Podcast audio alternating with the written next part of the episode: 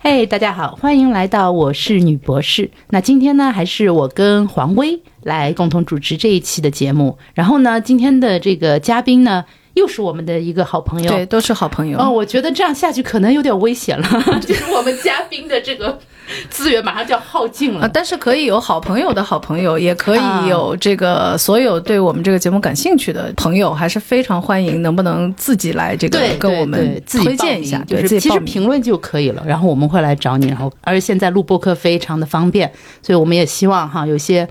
朋友，如果你是有博士的学历，然后你是女性，或者说你正在读博士也可以哈，你想聊一聊，然后你来找我们，OK？那我们言归正传。我们来说一下这个本期的嘉宾。其实本期的嘉宾我都觉得不用怎么介绍，因为他还算蛮有名的，是不是？对我，我本来还想问说，是不是我们播客以来这个目前为止最最重要的一个小名人？应该可以带一点流量，希望如此。 那么，呃，她的名字叫温芳怡。其实我我认识温芳怡已经有十年了，差不多差有不多十年了。哎，你蒋工什么时候开始演的？什么时候开始演？我什么时候认识你的？一二年，一二年，那已经十是哦一十年一了。年了，对，那她是这个当时《蒋公的面子》这样的一个话剧一举成名哈。对然后之后呢，就是也写了一些作品，但似乎不是很多。 但是呢，有很有名的作品，对比如说话剧《繁花》繁花对，对也是她编剧的。那么可能呃，有很多朋友知道温芳怡是一个呃著名的编剧，但是并不知道的是，她这些年除了编剧之外，她还在读博。什么时候读出来的？那、呃去年读出来的，你读博读了多久？读了六年。读了六年啊，你为什么会去选择读博呢？因为你在本科的时候就写出了像《蒋公的面子》那样那么有名的那样的一个本子，你应该是有更多的选择的呀，是很很喜欢做研究吗？呃，并不是，呃，呃，我出生在一个工科家庭，其实是，啊，所以其实在我刚读这个专业的时候，我父母有一个非常大的担忧，就是读戏剧影视文学将来到底能吃什 么饭。呃，虽然这后这个来问题也许我们最后会聊到，就是他的就业问题啊，对，虽然后来有一个成功的戏，嗯但是很明显啊，家里人还是会觉得这一行并不靠谱。啊，呃，所以当时所有人都会觉得，哎呀，读了个博士，然后去学校当老师多好。哦，那是出于一个就是工作的一个考虑，对，其实就是要一份稳定的工作，是还是这种对于五险一金的某种执着。嗯 对，当然我曾经也纠结过，但是自从呃，我不知道能不能说啊，就是自从疫情开始之后，嗯嗯、我突然一下感觉到了某种危机感，嗯确实会发现五险一金可能还是重要的。但是那个时候你已经在读博了呀，嗯，是啊，但那个时候就是已经在读博了，但是毕竟在读博的这种艰难的阶阶段的时候，还在想说，作为一个编剧，我为什么要读博呢？在读博期间，我也一直在思考这个问题。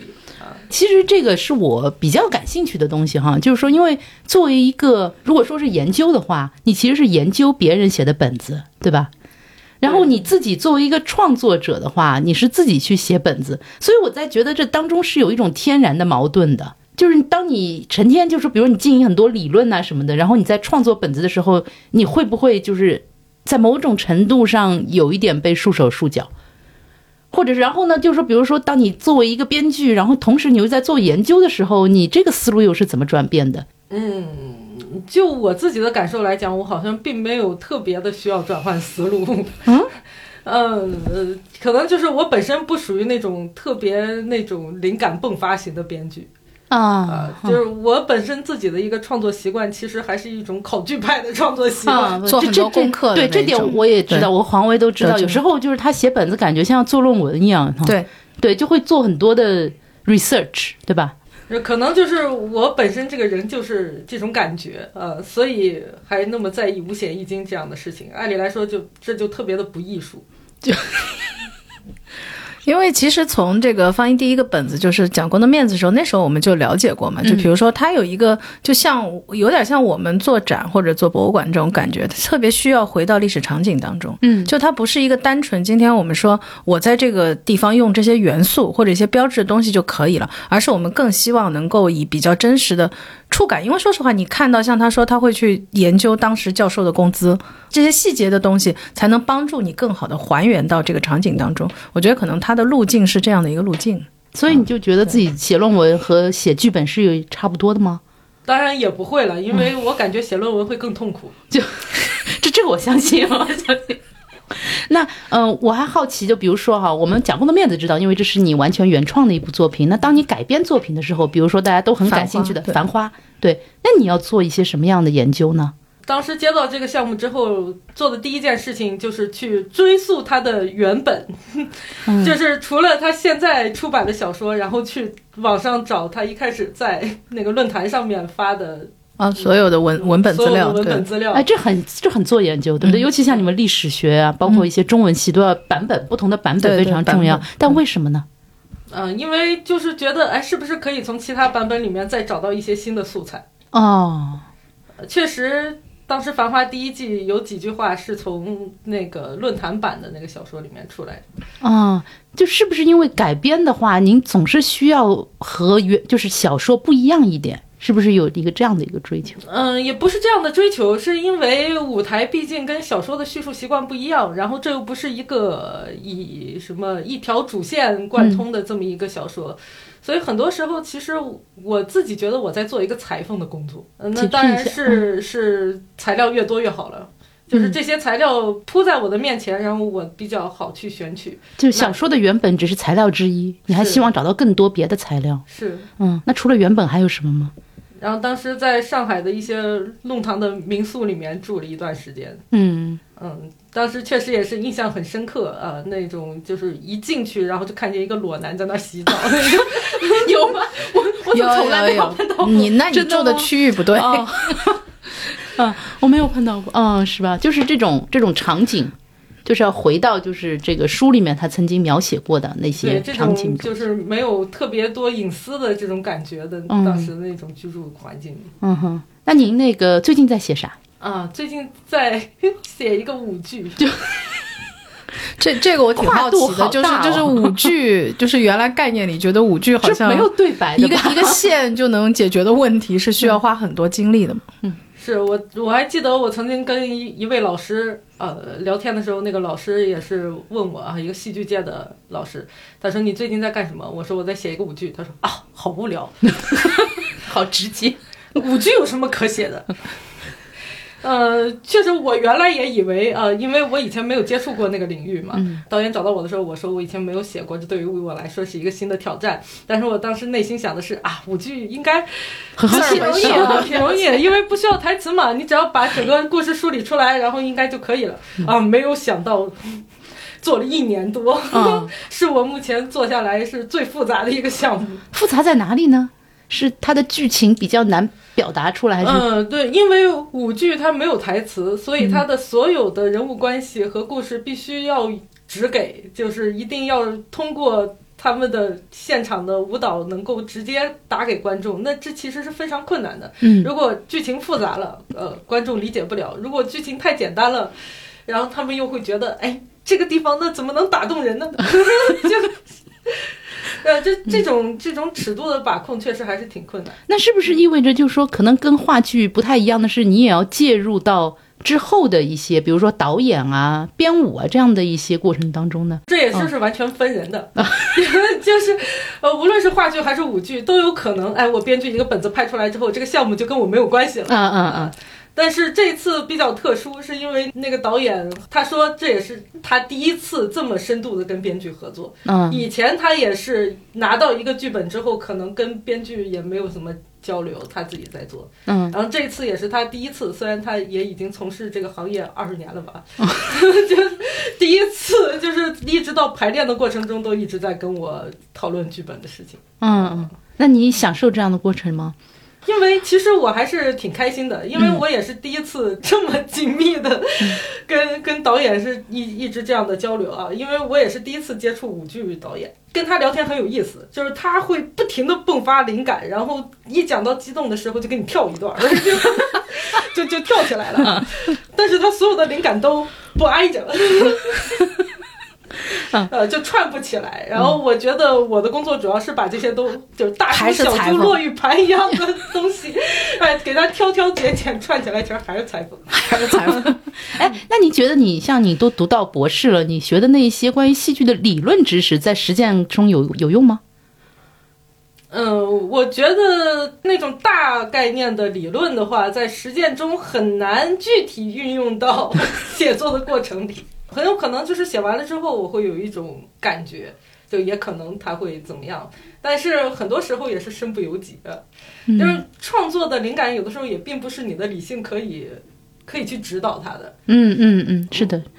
呃，这可能也就是很多时候写写论文跟创作之间的区别啊、呃。不过说实在的，写论文这件事情也不是自己理性可以决定的，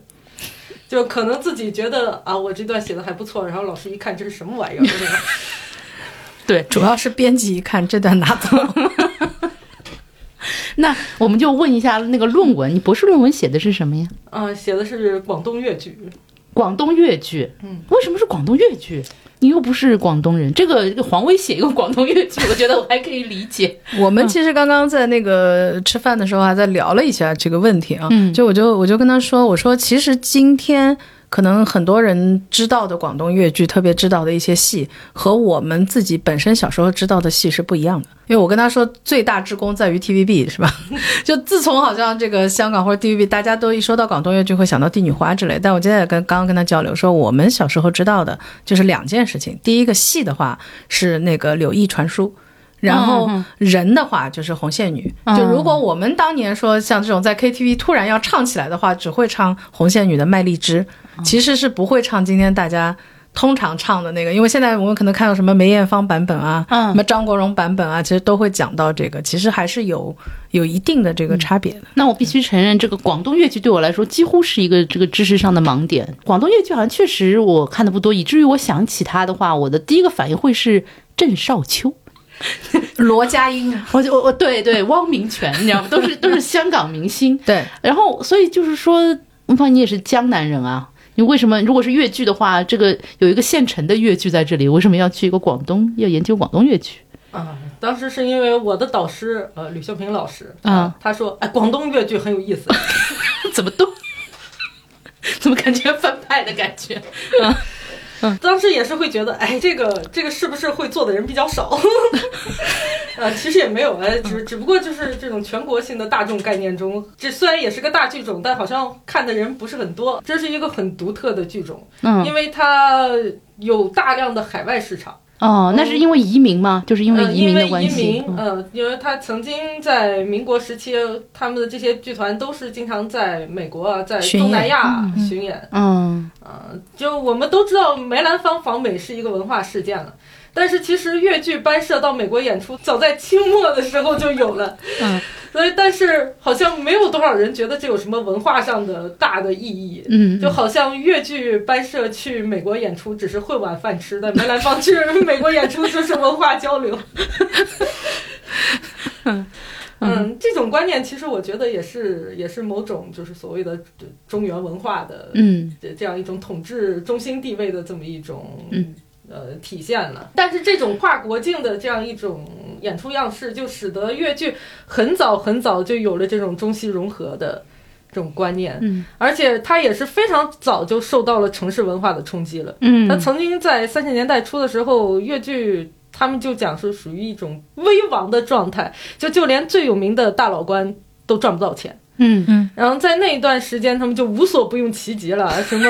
什么机关布景啊、西洋乐器啊，什么全全都上了。你能感觉到就是包括什么压缩、压缩班社啊，嗯用了很多很多的方法，嗯，感觉到就是他们在那个时候就已经严酷的感觉到了这种城市新兴的城市文化对于这种古老剧种的冲击。嗯，那因为我不太了解越剧，我就多问两句，就是它比如说跟我们熟悉的京昆相比，它有什么不一样的特点？当然，主要他第比一，如他用他粤用粤粤语语，呃了，那对，用粤语上，嗯那如果是我来讲啊，可能很多人会有不同的看法，但我觉得越剧它一个重要的特点就是它的求新求变，哦，是这样啊，他好像就是什么都能唱，什么都能唱，什么都能嗯唱。是什么意思？是唱因为不同的故事还是？古腔越剧，他很多就会也会唱昆腔，也会唱梆黄，嗯哼呃，但是到后来他们就就是什么南音啊、木鱼啊， 什么什么流行歌曲啊，流行歌曲包括古曲啊，什么他们什么都可以往里加，包包括一些民民间小调，嗯他们都会参在他们说的。说到这个，我突然想一种起里是去年吗？就是有一嗯部电影，就是呃乐曲，还是前年？白蛇传白其实蛇白蛇对传对对，就是这个对于越剧来说是很正常的事情，是吗？就是它有一种呃，怎么讲，有点像歌一样的那样的一种。哦，其实越剧戏迷有的骂的还挺厉害的， 他们会觉得这个唱的不是越剧，因为他的很多的歌都是新写的，嗯嗯。呃，就是不是他们以前的那些呃腔调。但是因为你刚刚说说他呃什么都能唱嘛，对，但是曾经有过这一段吧，也并不是说没有没有意义啊。嗯，但我觉得可能就是在这些什么都能唱的这种情况下，他们还是在寻找他们自己的特征。嗯嗯，他们就却就觉觉得现在新写的歌感觉不到广东越剧的这种味道味道，是吗？我还觉得挺好听的，好听。嗯嗯，就可能那就是首歌还挺好听，大家至少看个热闹啦。嗯我其实也不觉得像他们这种电影就一定要符合这种老戏迷的口味。对，呃，但那个电影我看下来，其实主要的感觉是。呃，他在视觉上的追求非常的冗 杂，因为我印象特别深刻的是，这个许仙和白娘子他们在杭州住的那个房子前面是一片枯山水， 就好像住在日本是吧？这好像就是这各种只要是视觉上好看的东西，他好像都要往里填的那种感觉。嗯但其实越剧拍电影也是他们的一个传统，嗯嗯嗯就是自我们都知道，像梅兰芳也拍电影，嗯之类的啊。嗯但是很多大剧种拍电影，大家总觉得、啊、好像也就那么几部， 嗯但越剧电影的数量非常多，非常大。他们在解放前差不多就就一千多嗯吧，而且他们很多的越剧演员自己就是电影明星。然后梅兰芳在解放前也拍电影，但是没有人会说梅兰芳是个电影明星。嗯 但越剧有很多的大老倌，他们本身是电影明星，嗯他们就是游走在电影界和越剧界之间的嗯人，他们叫艺伶艺星，他们既是嗯名伶也是明星。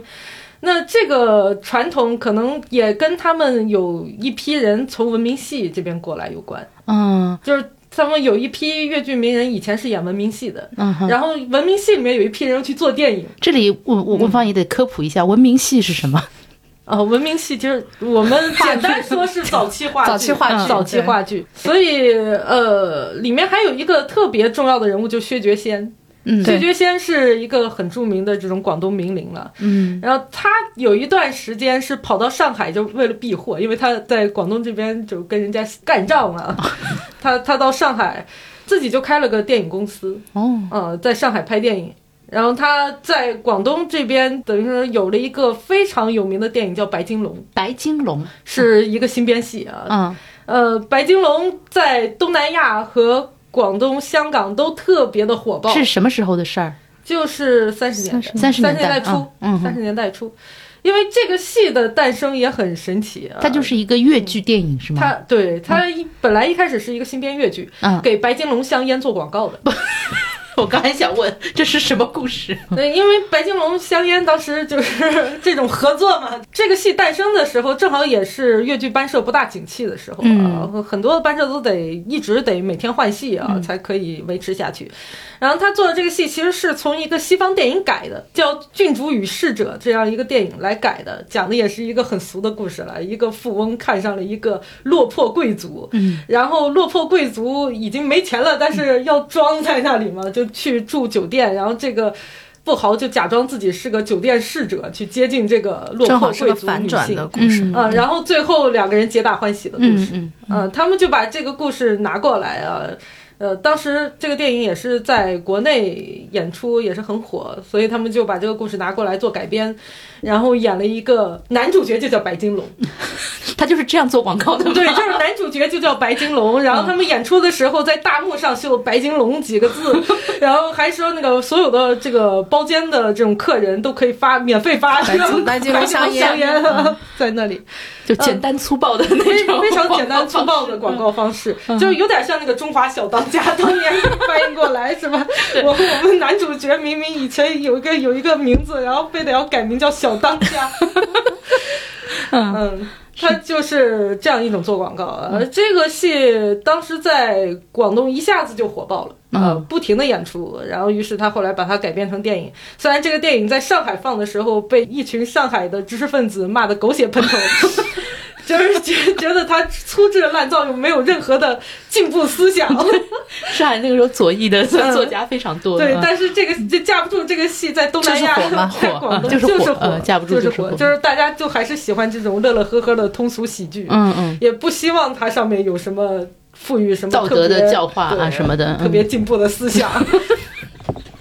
嗯，然后就不只是在广东那边，你就说东南亚那边也很火，也是吧很火嗯所以这个电影火爆之后，就薛觉先后来就经常涉足电影业，然嗯后带动的很多的这种大老官后来都去参与演电影。嗯嗯嗯，啊非常然后好奇到了嗯四十年代就。抗战结束之后，抗战结束之后，很多的越剧班社他们也也面临生存问题，对，嗯所以他们也要求新求变，就是他们生存下去，这个没有办法。很多时候我们在讲，比如说什么海派京剧啊，讲什么他们什么对机关不仅是瞎搞 啊，这这种什么连台本纪是你就瞎搞、啊，不知道当时他们处的具体的处境是什么样的，其对实吧？嗯这个是差不多的，包括江南这边儿，呃，就是你比如说我们现在知道的沪剧啊，或者说越剧啊，它最早一个小戏班儿，然后进到城市里面，然后要立足，其实也是不停的用各种各样的，其实是无所不用其极。嗯嗯其实包括刚刚讲到的文明戏戏班，在台上舞蛇的都有，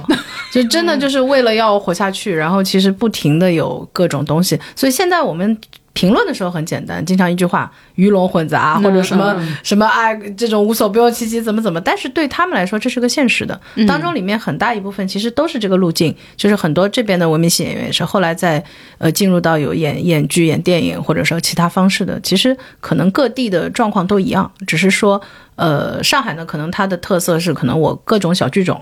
它这里面还有小剧种之嗯就间的毕各竟种上。海就是贪嘛，对吧？啊，对，他就还有各是种小剧种之间互相的竞争啊，嗯还有什么？嗯嗯那广东可能是不是它比较越一剧家独更大，呃，毕竟是嗯对是地头蛇嘛。地头蛇对当然广广东越剧在上海也会有演出的，有有有有也会很大参与市竞场争。我还记得田汉就说他第一次看越剧就是在上海，嗯是一个女子戏班演那个《千里送金娘》，其实是。嗯嗯但是他说，场上两个女演员都在穿着旗袍， 就是演赵匡胤和演金娘的演员都穿着旗袍，然后其中一个演员吹梳的还是那种两两个辫子，说电影明星那样的辫子，然后田汉就特别的失望，他觉得如果越剧是这个样子的话，真的是很很很可惜的一件事情。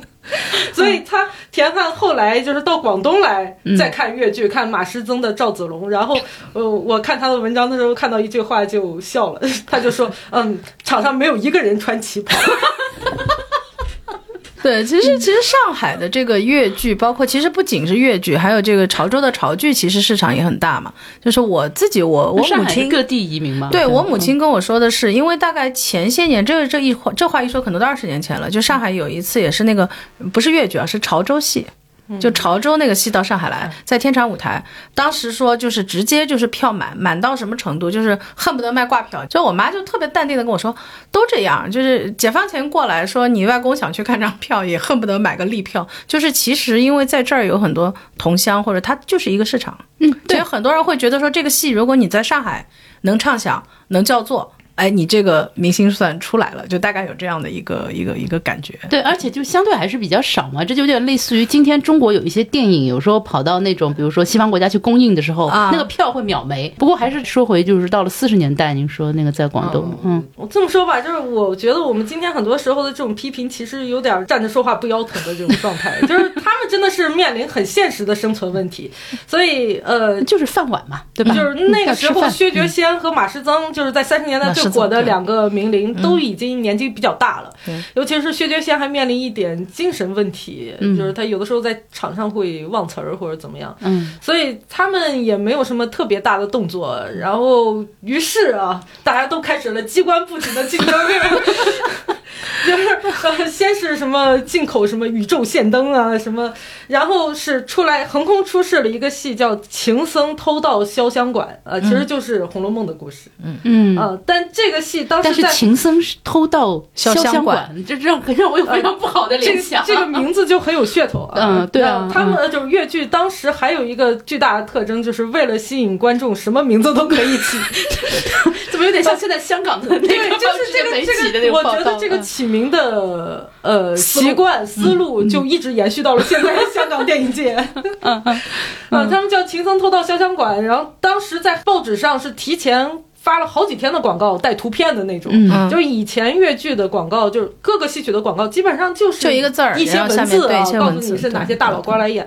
从他们那个时候开始，就会有非常长时间的预热，然后会有很具体的这种图片呀，然后非常耸动性的文字啊， 宣发开始了，啊，就是各种对就是什么空前绝后、 啊、巧夺天工啊这种。嗯，然后确实跟很多的机关布景，包括当时他们请的请的那个舞美叫红三河， 嗯是海派的嗯一个舞美师，但是那个在抗战时期他是到东南亚来讨生活的，嗯所以他跟越剧界关系比较好。嗯然后当时给他们做的，我印象很深，就是比如说结婚那一场，然后贾宝玉的衣服胸前串了一堆 灯泡，然后在台上突然一下就会亮起一个喜 字，非常的神奇、啊，当时也是震撼了整个越剧界。这事儿是这个四大名旦 也干过，其实、嗯也干过就我们今天说起来，哇，四大名旦不得了的大师，其实当年他们在上海滩 也是做了非常多的类似的这样的一种事情，嗯，是在什么舞台上大变活人之类的。争取观众，争取市场，好像就这种感觉。嗯当时啊有一个也是很有名的越剧的丑生，所谓的丑生其实就是丑啊，就是丑生这个行当你很难解释，就是他似乎是以丑为主，但是他又什么都能演，他也能演花脸戏， 他也能演什么，全他能其实有一点全能演员的意思。嗯，嗯，那这个叫廖霞怀的一个丑生演员，他是很难得的能以丑生来挑班的一个嗯哦，著名的丑生挑名伶班那是很不容易。他在抗战之后也写了一个戏啊，叫《潘金莲枪杀高力士》啊， 这俩不一个朝代的人， 你是说解放后写的？哦不是，我不解是抗战抗战战后写的，吓我一跳。。 我想 呃，其实廖霞怀的很多戏在名字上也都是，就是你会觉得有点下流啊，或者有点荒诞啊。有很有名的戏，比如叫《双料归公》， 什么哑巴卖胭脂啊之类的这种，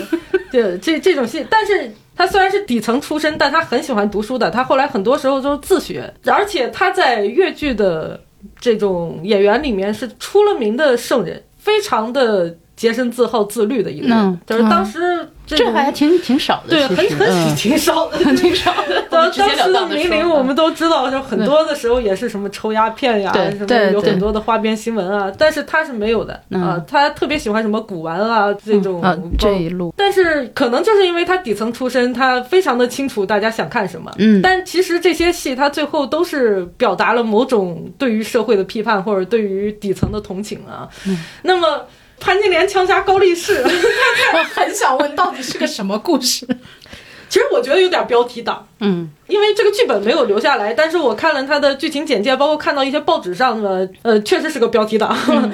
它的广告里面讲的是我为什么要写这样一个戏，我是替潘金莲报千古的呃嗯千古之仇冤冤呃嗯冤对仇，冤仇然后替杨贵妃吐这个代人受过之气。呃，你就会觉得啊，这感好觉像挺是女一个权的， 挺女权的作品啊， 但它其实是个现代作品，它是用一些戏中戏的 方式 把杨贵妃啊、潘金莲啊都都放进串来到一起都串到一起。但它它其实分别的每一个部分还是他们这个戏本身，就比如说还是对潘金莲的故事，就是其实还是一个杨贵妃的故事，其实是一个结构上非常不严谨的戏，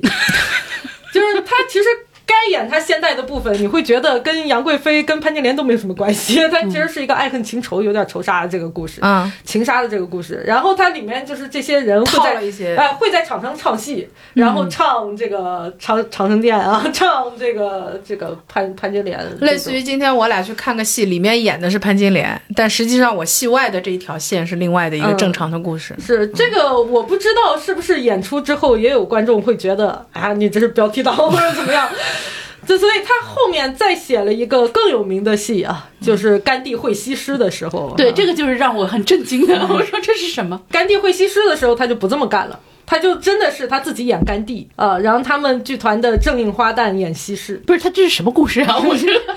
他开始翻资料，他说我要写一个西施的戏，我要一写一个替西施吐冤仇的哎，戏。你别说哎这个人还真很有女性意识哈，半吊子的女对，权半意吊子的，识，对他可能也是出于一种票房或者市场的考虑对，，但但是他肯定也有他自己的追求，对确对实对是。是，嗯呃，然后当时是正值甘地被刺杀，嗯嗯嗯嗯哼，然后他突然想到，哎，如果这个印度圣雄甘地他突破了时间和空间，来到了古越国，然后见到这了个脑洞真是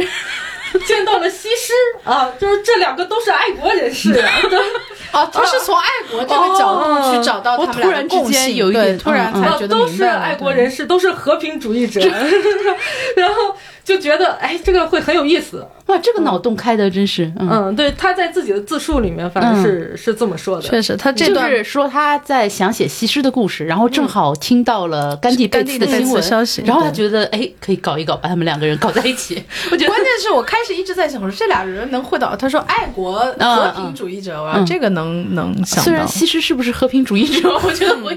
我也觉得他只是一个，在我们看来好像是一个工具人在儿这里吧不重要在，这里不重要，嗯，不是有一个版本说西施后来呃吴国灭了之后，跟他范蠡回到越国之后，他被越王的夫人给沉到水底了嘛？啊，有有这样样一一个个版版本，本对是因为因为越王的夫人觉得她太美丽，嗯嗯然后嗯就嫉妒她，祸国殃民对，嗯然后就杀了他们，把他沉到了水底。他用的是这样一个版本，嗯所以就是他这个故事，甘地在这个印度啊，跟他家人和学生，然后讲古越国的故事，啊，讲这个吴越争霸的故 事，然后就日落西山之后，他在睡梦之中就穿越到了这个好吧还是个穿越剧。这个水底啊，他们在龙宫哦，是在龙宫见嗯的，龙宫见到了西施。然后西施就带他游览龙宫，然后他在龙宫里面见到了范蠡啊，见到了什么龙女啊，嗯嗯呃王子啊，见到了那些忠臣和奸臣，呃伍子胥啊，什么啊 伯这的人还挺多 伯，伯嚭啊，就是这嗯这些人都在，嗯，呃，然后他就在那边表扬这些好人，好人呃，然嗯后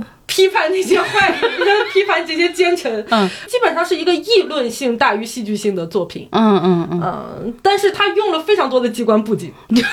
有龙宫嘛？有龙宫龙宫是一个很很重要的场景这。个戏就呈现出了一个非常独特的样态，就是他无论在当年还是在现在，他的评价都非常的两极分化。 嗯，就是因为这个戏，由于它名字太过于对荒诞，所以很多时候都被人就当做一种所谓的荒诞的代名词。就是在后面，经常我们在有一些香港的报纸上都能看到，就是某某事是甘地会西 施，就俗语了，已经变成一个通常嗯一的个俗梗语了嗯，对一个梗。对，对但这个戏就是在解放后，在大陆肯定是也是大批特批了，嗯就包括像欧阳予倩都说，就是这种戏我都不需要论述，说涂无笔 墨。哇，这话好狠，嗯，对。但是到了后来，到八十年代，就陆续有了一些翻案文章，嗯包括当时廖霞华的一些弟子也会写文章说，其实这个戏不是个坏戏。嗯，那么批评这个戏的人，包括像南海十三郎啊，哦就有一些南海十三郎观也众会可能知道，对嗯南海十三郎也批评这个戏，觉得里面有一些色情成分，呃，他还有色情成分，扭曲了甘地的形象啊。我后面具体说所有的色情成分。批评他们人就觉得这跟肉山藏妲己有什么区别？就是怪力乱神，然后又有色情成分，然后也很不严肃，呃，就是这样的作品啊，荒诞以极。然后表扬这个戏的就说这个戏的主题很严肃。嗯而且它是充满了爱国主义精神，高举了这种越剧改良大旗的嗯火炬的这样一个作品。那你会觉得这两种评价好像是完全截然相反的，嗯，就是批评他的人觉得他跟肉山藏妲己是一样的，嗯表扬他的人说肉山藏妲己才不配跟他 比，反正肉山藏妲就是背下了所有 的锅，这是肯定的，嗯 然后我自己的判断就是，由于我们的评价标准不一样，嗯所以大家在评价的时候都或多或少的去掩盖了它另一面，这个戏另一面的色彩。而且这个戏你很难分类，嗯，对对对，它是个神怪戏吗？嗯它还是是一个什么批评时局的戏吗？它好像都不算是啊，它很难分类。那么，因为在宣传的时候，这个戏也是走的秦僧偷盗潇湘馆的例子，也是在之前很早就开始大肆的宣传。重点宣传的其实就是他们的机关布景，嗯嗯因为当时廖霞怀的班底是并不算太好的，在这种大型戏班里面，他的以前的正义花旦跑了， 那个原来小生也跑了，所以他后来凑出来这个班底呢，没有什么特别，除了他自己以外，没有什么特别能够拉观众的这种名角儿。嗯就丑生挑班是有原因的，是吧？就该跑的都跑了。没有，当时肯定也是有一些人事上的对冲突，然后所以当时他们重点只能宣传机关布景，嗯，嗯，所以你能感觉到。就是他无所不用其极啊，写好长好长的那种什么呃恐龙口吞巨人， 什么飞头啊，就是专门有啊飞专鸟门术的就专门讲这个伍子胥的头是怎么飞在这个舞台上。 啊这种宣传其实我也能理解，就像现在《封神榜》电影，嗨就是对对很多的这个对花絮也是在讲夏雨那个头 是怎么怎么飞起来的，什么嗯他 自己还把自己的头这个是。宣传方法，大家感兴趣的东西其实就是这他是们猎奇嘛这？些，嗯，猎奇嘛，嗯，但是他的舞美找的张雪峰啊，不那是现在 的张雪峰，哦我我知道，我知道，对，张雪峰曾经做过很长时间的国防戏剧、啊抗战话剧，嗯对嗯嗯，就是他也在田汉的四维学校干过，所以他其实是一个很严肃的戏剧人。嗯他在东北组剧团的时候演的都是什么《丽人行》之类的这种嗯田汉的作品。他回到广东之后，其实也有一些粤剧名伶想要跟他合作。那他选择廖霞怀，我觉得啊，就是我个人觉得，可能也是看中了廖霞怀的某种在思想上的这种严肃性。嗯嗯嗯嗯哼， 当然，张雪峰他自己也作为这种创作者，他肯定也会觉得，毕竟也要赚钱嘛。 这这是一个商业戏，因为当时这个戏做做的很不顺利，很不中顺利，中间还有撤资什么的，嗯所以张雪峰基本上是等于班主了。他是第二主创，然后也是一个班主，所以他们俩在一起的时候，肯定也要考虑到这个戏它是如何盈利。所以他也做了很多的东西啊，比如说当甘地第一次在水边见到西施的时候，台上有真仙鹤，哇，真的仙鹤上嗯去，就是当时真动物上场也是， 也是这些戏班经常做的事情，是吧？很麻烦，这个其实非常麻烦，对，有真仙鹤在台嗯上，然后包括像甘地这个睡梦之中穿越过去是怎么做的呢？就是他台上有一个纸糊的这个甘地躺在地上的这么一个图像，啊然后就是就是大家就可以把它当做一个立牌，人形立啊，牌，人形立牌是然后这移动个吗 不不是移动啊，就是甘地的这个躺在那儿的人形立牌，然后这个廖霞华这个演员呢，他躺在立牌后面，嗯然后他身上吊威亚。啊，天哪，就是自从威亚吊起来，他在那个立牌后面缓缓上升啊就，跟现在说一个是一个灵魂从身体里出来那就个是感觉，灵嗯魂灵魂出窍的好感觉，拼他啊是，这真么的好做的。拼啊，嗯，就是看这些，你就会觉得啊，还是很有想法，那当时这个戏的票房怎么样？非常好。非常好，非常嗯好我觉得也非常好。如果我的正话，常我也会肯去定看，肯定很正哎，常。真的，我也想去看，哎我觉得会很有意思。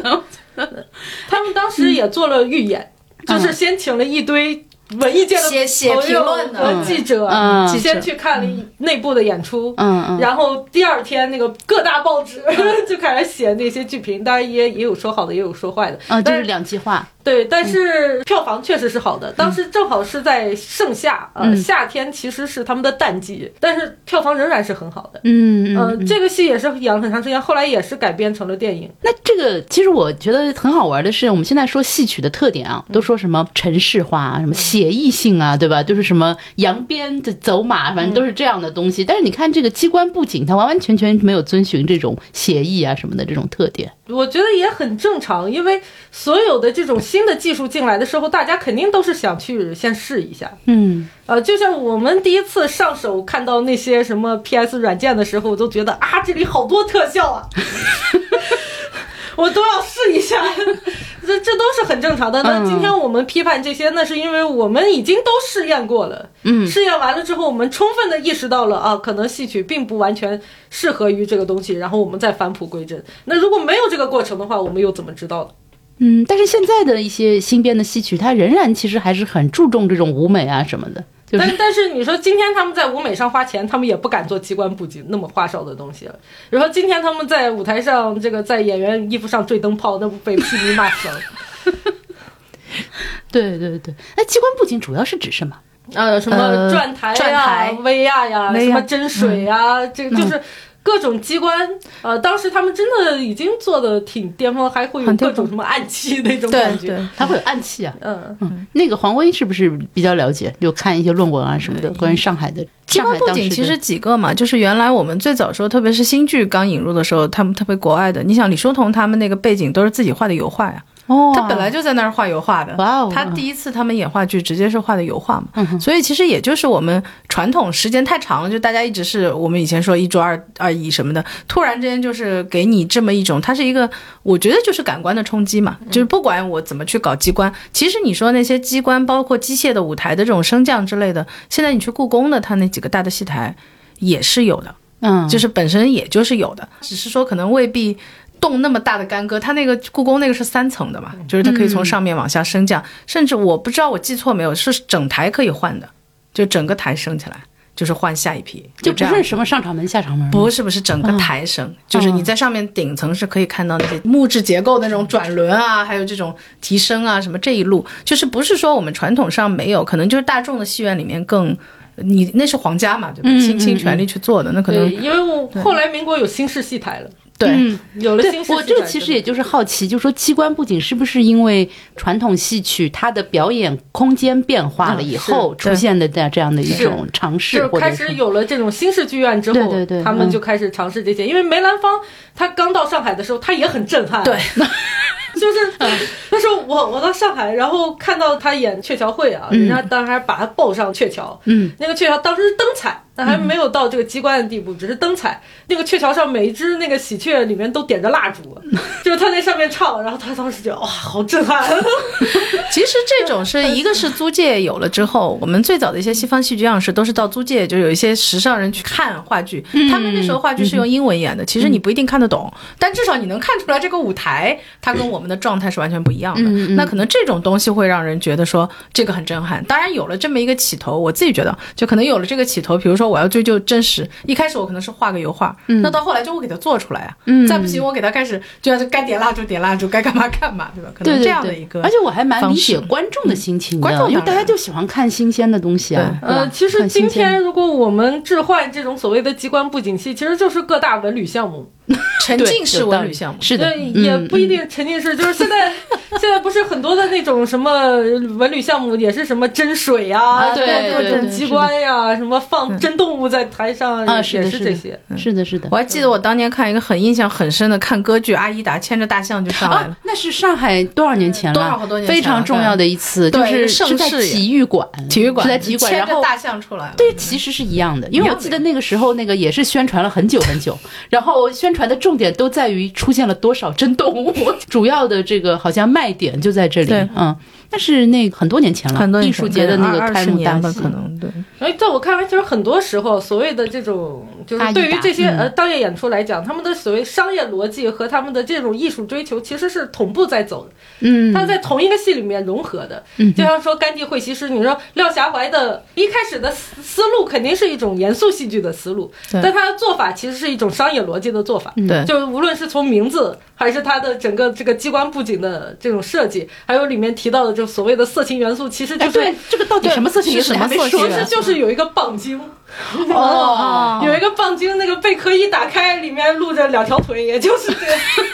呃，穿的很清凉，露着嗯露着腿，也就是但他这肯定是故意的，对不啊对当然因为是个棒精，它还有一个打开的过程，所以这肯定还是一个故意的，就是迎合的那样的一种东西。但是你刚刚说到那个严肃和商业啊，我其实我一直有一种观点啊，不一定正确，个人观点哈，就是我其实我觉得中国的戏曲啊，它其实就不是那么严肃的。就虽然我们现在 现在说起来哈、这个是传统文化啊，这个，但其实如果你去看那些古子老戏啊，你真的很难看到真正的就所谓我们今天所定义的严肃的戏。完全教化功能的嗯戏，古人也不爱看啊，谁谁会看五轮全背记啊？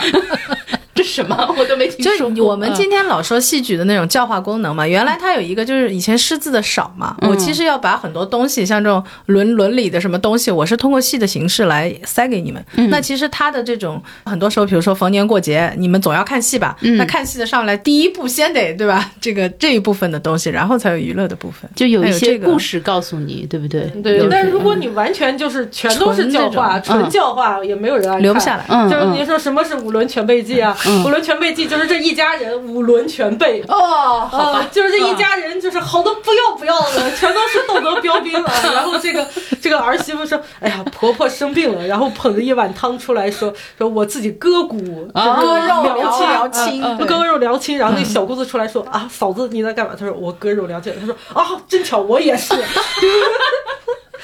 见谅，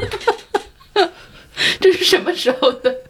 就明代，嗯，明代还有这样的戏，那我都不知道。嗯，所以没有人演嘛，就是这个戏哪哪有人愿意看？好巧，我也是。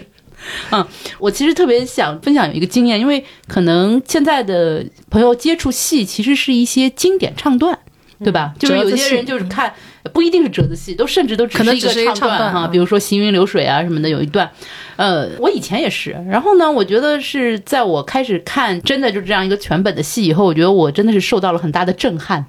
就是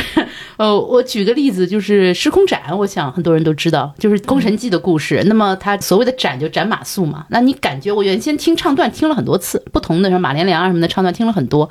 那么我感觉就单从唱段来说，它其实是一个有点悲凉的那样的一段故事。结果那个戏曲的呈现，我就惊到了，就很荒诞。就是他看到他原来想斩马谡，然后他看到马谡，他又舍不得了。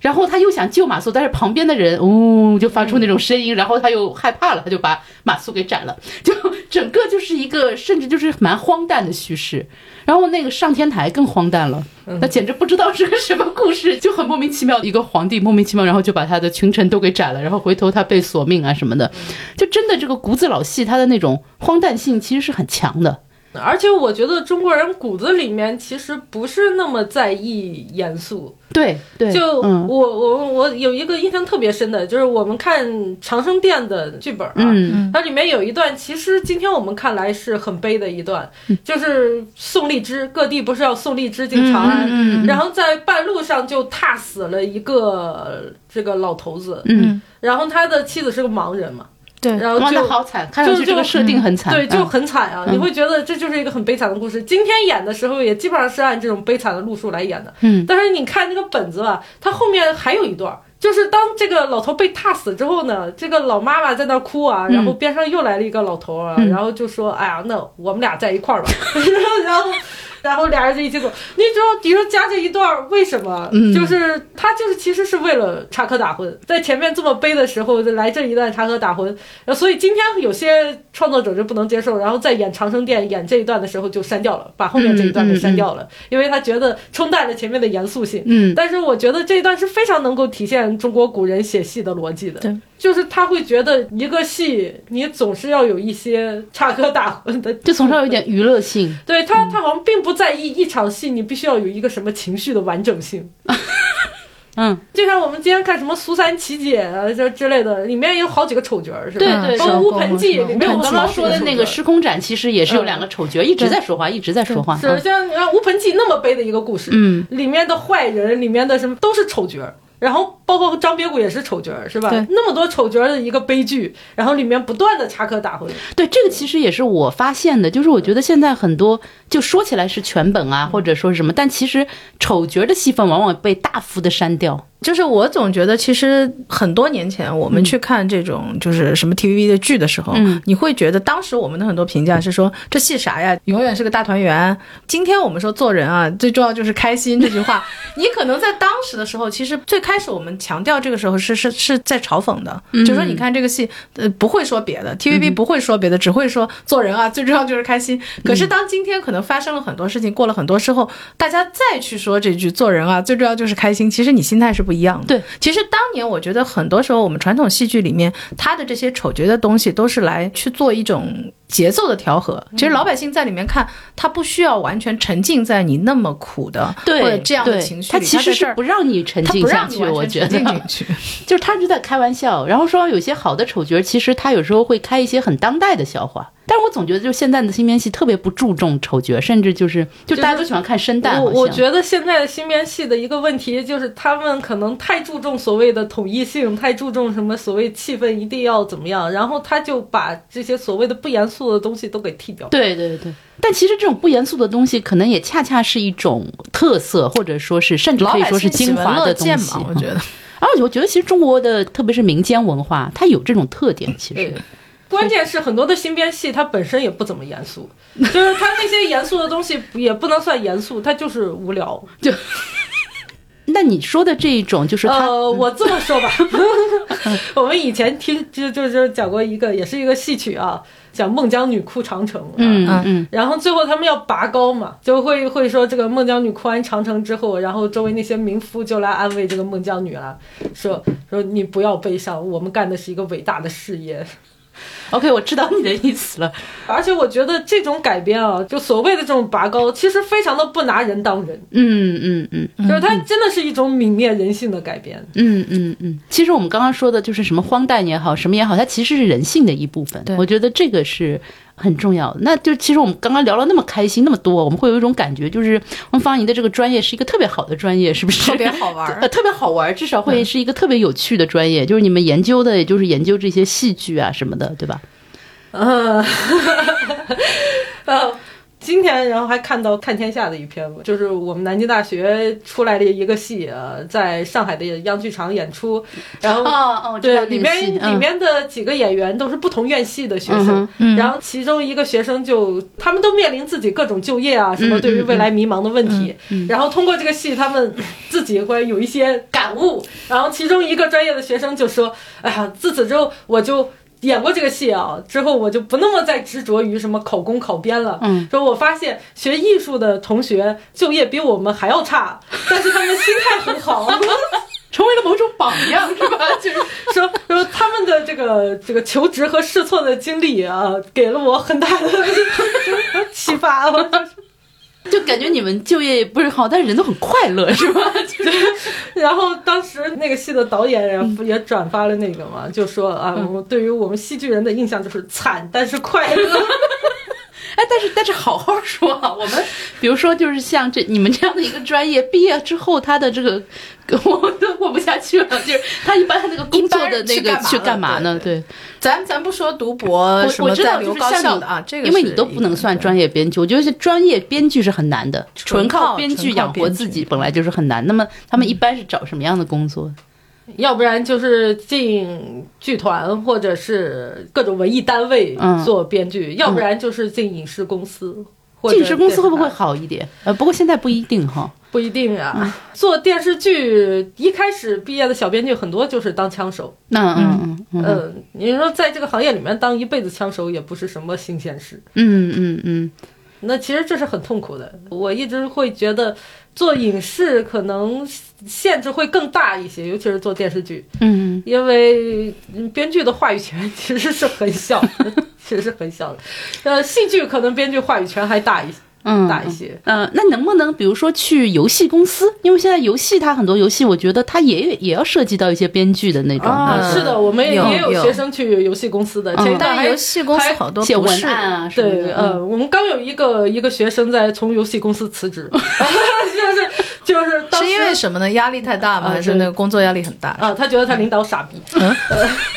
就是就是他觉得这个公司也很不人道啊。然后他当时辞职的时候啊，我我们就有老师就在朋友圈就跟他呃说。在现在这种情况下，就大家都找不到工作，你还辞职？嗯，然后他说再干下去我就疯了。嗯，因为我为什么说到游戏呢？就是因为我确实发现，就是有些我说的是顶级游戏，你看，比如说像那个塞尔达，嗯你明显觉得它是有非常漂亮的故事的，在讲述，它在讲述，哦而且因为它是这种开放探索式的世界，所以其实它的故事很多，你玩家你不一定玩得到，但它等于就是。希望你不管玩到哪儿，可能都有一个惊喜在等着你。但这背后，其实我觉得都是一个有一些它这编个剧的叫东游西戏在策里划面。对，嗯全全世界有几个塞尔达？ 大量我们国内做的游戏是什么？就是他们会考虑的主要是你怎么吸引玩家继续氪氪金金，嗯，是，嗯然后很有的时候做一个活动，他先要求你的公司里面的成员先氪金啊，嗯。嗯，你先交一笔钱给公司， 公司再发你一笔钱。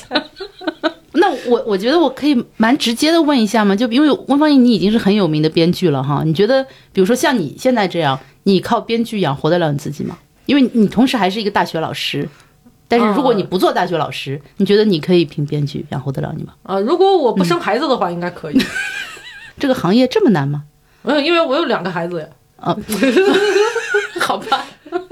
还有个问题就是，我们以前常常听说编剧里面是女性会，特影视编剧啊，就别的行业我不知道，有人是跟我讲说，影视编剧里面就是其实最终能呃就是在里面的女性会多一点，因为可能比较能来回改啊，还有很多就比较耐磨，有没有这样的说法？我没有听说过这种说法，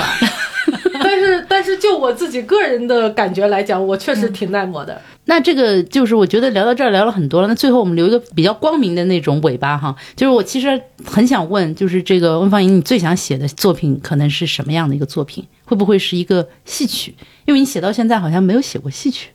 曾经我一直想起《太平天国》，嗯嗯嗯，这好像很多年前你就说过好了，多好多年嗯。前，对，现在越发觉得不可能了，嗯对，但是为什么那么想写这个题材？因为就觉得《太平天国》啊是一个特别能够照见人性的这么一个嗯，是混这这乱点王我朝。嗯是，而且其实说的故事并不多，就是我觉得关于他的文艺作品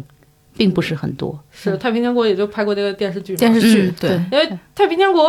光洪秀全的转变，我就觉得是一个特别有意思的事情。嗯然后以前一个秀才也考不上的一个穷书生，嗯因为偶然间看到了人家传教嗯士嗯在那儿是的宣传基督教，于是就所谓信了教了。信了教到晚年如此的变态，嗯嗯，就是哪怕宫女给他换衣服沾了一下他的身子，都会被鞭打。这种嗯 转转变实在是，呃，很吸引我。 那就是感觉就是，如果写这个故事，你可能还会用的是戏曲，还戏是曲。有没有特定的某种戏曲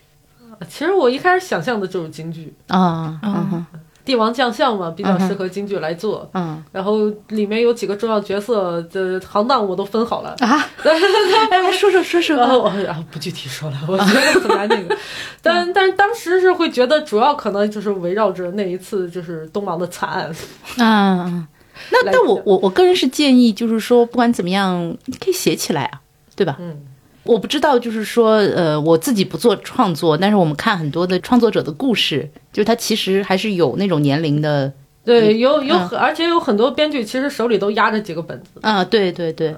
我我们这种戏剧编剧也还好啦，手里压几个本子，也就是一两万字的左右的东西。我觉得好多电视剧的编剧真的很惨。他烂在手里也比烂在心里要好。就不管怎么样，先把它写出来。呃，其实我也不是完全没写。求神，求神，诚心礼佛來求良緣，同小姐你初初見面，名山邂逅何妨投緣，痴心一顆結成牽。你咪说话講亂，叫花休想結怨。你嘅態度卑賤，快跪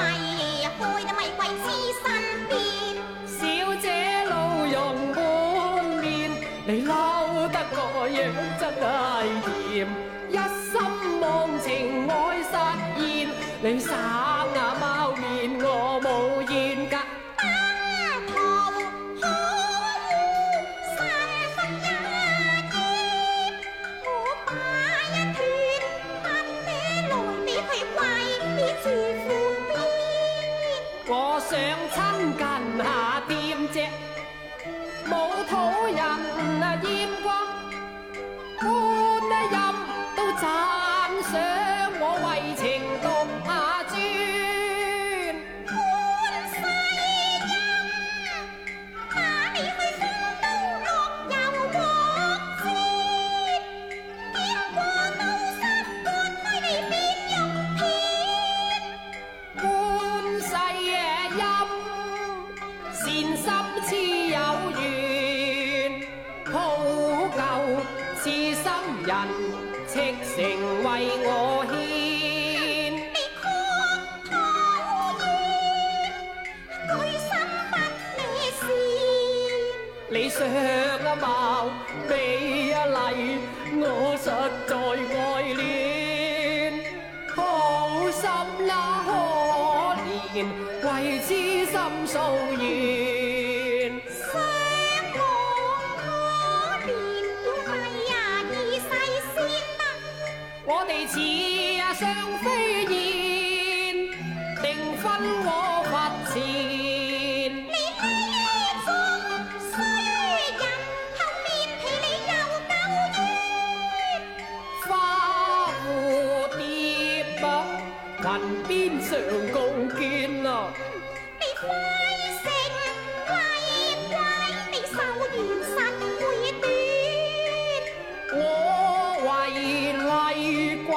都誓對你來前。